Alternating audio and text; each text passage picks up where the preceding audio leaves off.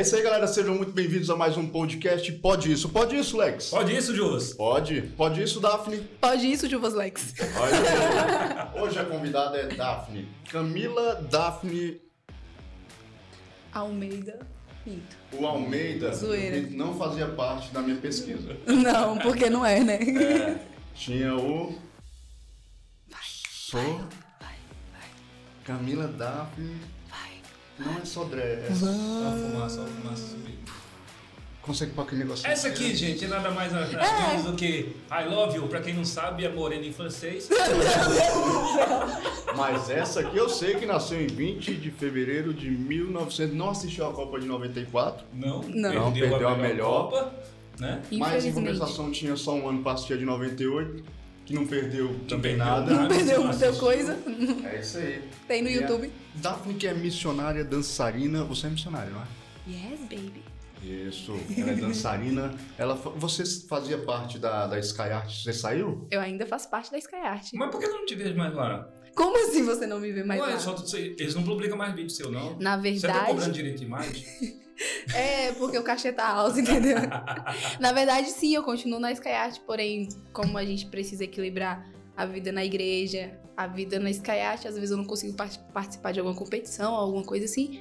Aí eu deixo pra galera que tá mais em atividade, mas eu mantenho os meus treinos conforme eu, consigo. eu vi uma frase sua dizendo que.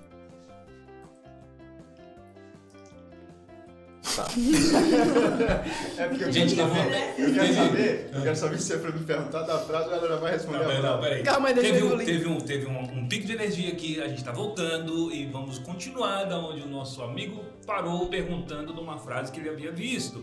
A Isso. música, a dança. É, você se expressa através da dança e não precisa falar nada. A expressão já vai de lá mesmo. Sim, É, eu acho que isso é natural pra quem considera a dança um estilo de vida. Você não consegue falar muitas coisas. No geral, as pessoas, a gente é ensinado a não cantar também quando dança. Então a gente tem que colocar pra fora tudo que a gente tem e as pessoas de alguma forma vão ter que entender o que a gente tá mostrando só com os nossos movimentos, com o nosso corpo. E aquilo tem que fluir, aquilo tem que ser sincero, porque senão as pessoas não vão receber o que a gente tá transmitindo e vão ficar movimentos vazios, como eu falei. Entretenimento. Então, pra mim, a dança é isso. É eu falar tudo que eu preciso falar sem falar. Eu sempre dancei errado. eu sempre dancei cantando. Eu só tô no tunte. Mas eu cantando? também Tá errado. acreditava, eu acreditava que tava super ok, tipo, ah, dançando e cantando, mas aí depois que eu comecei a fazer aula, minha professora foi bem específica. Foi bailarino, dança. Cantor, canta. Mas você começou a fazer essa aula separada da Sky Art. Minha, minha questão com o Sky Art é que eu não te vejo realmente no- nos vídeos do Sky Art. É É bem verdade. separado. Eu, eu, e assim, É porque anos, os né? vídeos são mais de quem participa de competição. E aí, às vezes, a competição choca, na maioria dos casos, com eventos da igreja. E aí, Ah, eu, tá. como, como o grupo é muito grande, então eu sempre. E como é que tá a tua ligação com a igreja agora? Que eu vi que tu tava fazendo até um teste pra missionário. Hum, Era pra fora do país ou não? Ou eu tô... é. Basicamente é. É e não é. Digamos que depende de onde Deus vai te levar. É uma escola de missões e essa escola é em São Paulo. E aí a gente passa três meses em períodos teóricos, estudando, se curando de muitas coisas, descarregando muitas coisas, para enfim ir para as nações. E ali, durante esses três meses, a gente continua em constante oração, perguntando para Deus aonde Ele quer nos levar. Conforme a gente tem a resposta, se for no Brasil, a gente é enviado para o Brasil. Se não for no Brasil, se for para fora do Brasil, a gente começa a arrecadar fundos para ir para fora do Brasil. Então é conforme Deus te E- direcionar. E você já fez a entrevista, não foi? Fiz e passei. Olha aí. Tá esperando então ser convocado no caso? Na verdade, eu fiz a entrevista, passei na entrevista, fiz todo o processo, mas assim, como eu tentei arrecadar fundos e não consegui o valor exato, eu entendi que não era o tempo de Deus para aquilo, porque uma coisa que eu aprendi é que quando Deus te chama, ele se responsabiliza. Então ele jamais vai te chamar para um lugar onde ele não vai se responsabilizar e prover naquilo. E se Deus não proveu para aquele momento é porque ainda não era aquele momento e não era aquele tempo. Então eu tô aguardando o tempo certo de Deus para isso. Entendi. No caso, a sua religião é? cristã, evangélica, né? Evangélica como Cristã. pouco conhecida. Eu quero tossir. Fica à vontade. Ela quer tossir aí, mesa. estourar o microfone. Aí eu tô- Cofe, cofe, cofe. Aí ela. Então você acredita em destino? Destino no geral, assim, tipo, ah, a pessoa foi destinada pra aquilo? É. Não, eu não acredito assim. Eu acredito numa predestinação. Algo que Deus tem preparado pra você. Trocou seis por meia dúzia. Não, Não, um tu- é- destino é quando você acredita que, tipo assim, a minha vida já estava exatamente desse jeito e eu tô só seguindo o roteiro. Entendeu?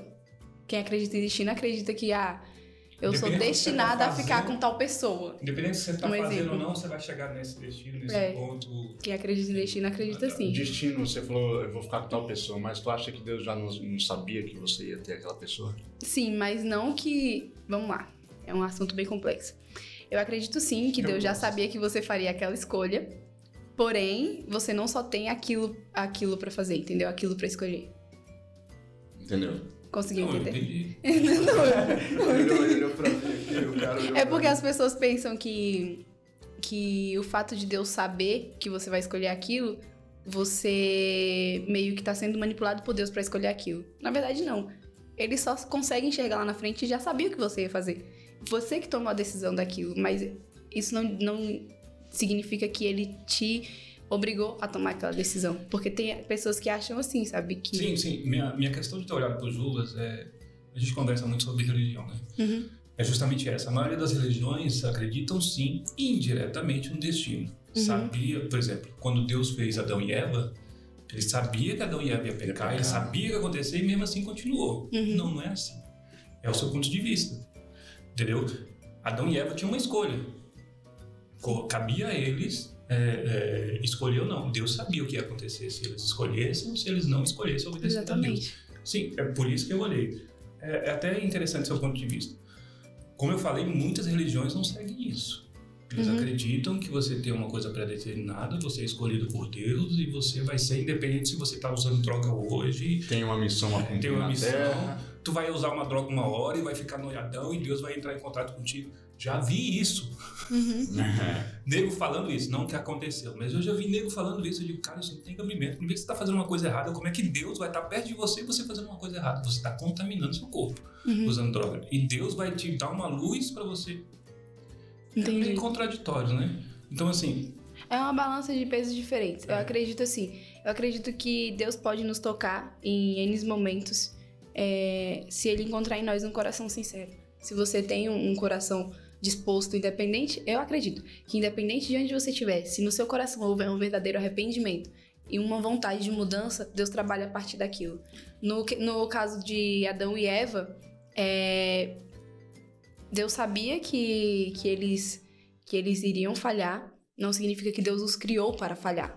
Ele sabia que eles iriam falhar e por isso, desde lá já existia o plano perfeito de salvação que era Jesus, que viria e cumpriria a lei e pagaria um alto preço.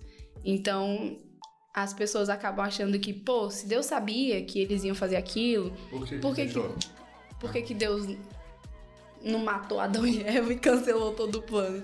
Na verdade, não. Na verdade, Deus nos fez e ainda nos deu uma oportunidade de redenção, de nos redimir, de olhar pra Jesus e falar: cara, mesmo eu pecando, mesmo eu falhando, eu, eu quero essa oportunidade de mudança, de transformação e de um recomeço.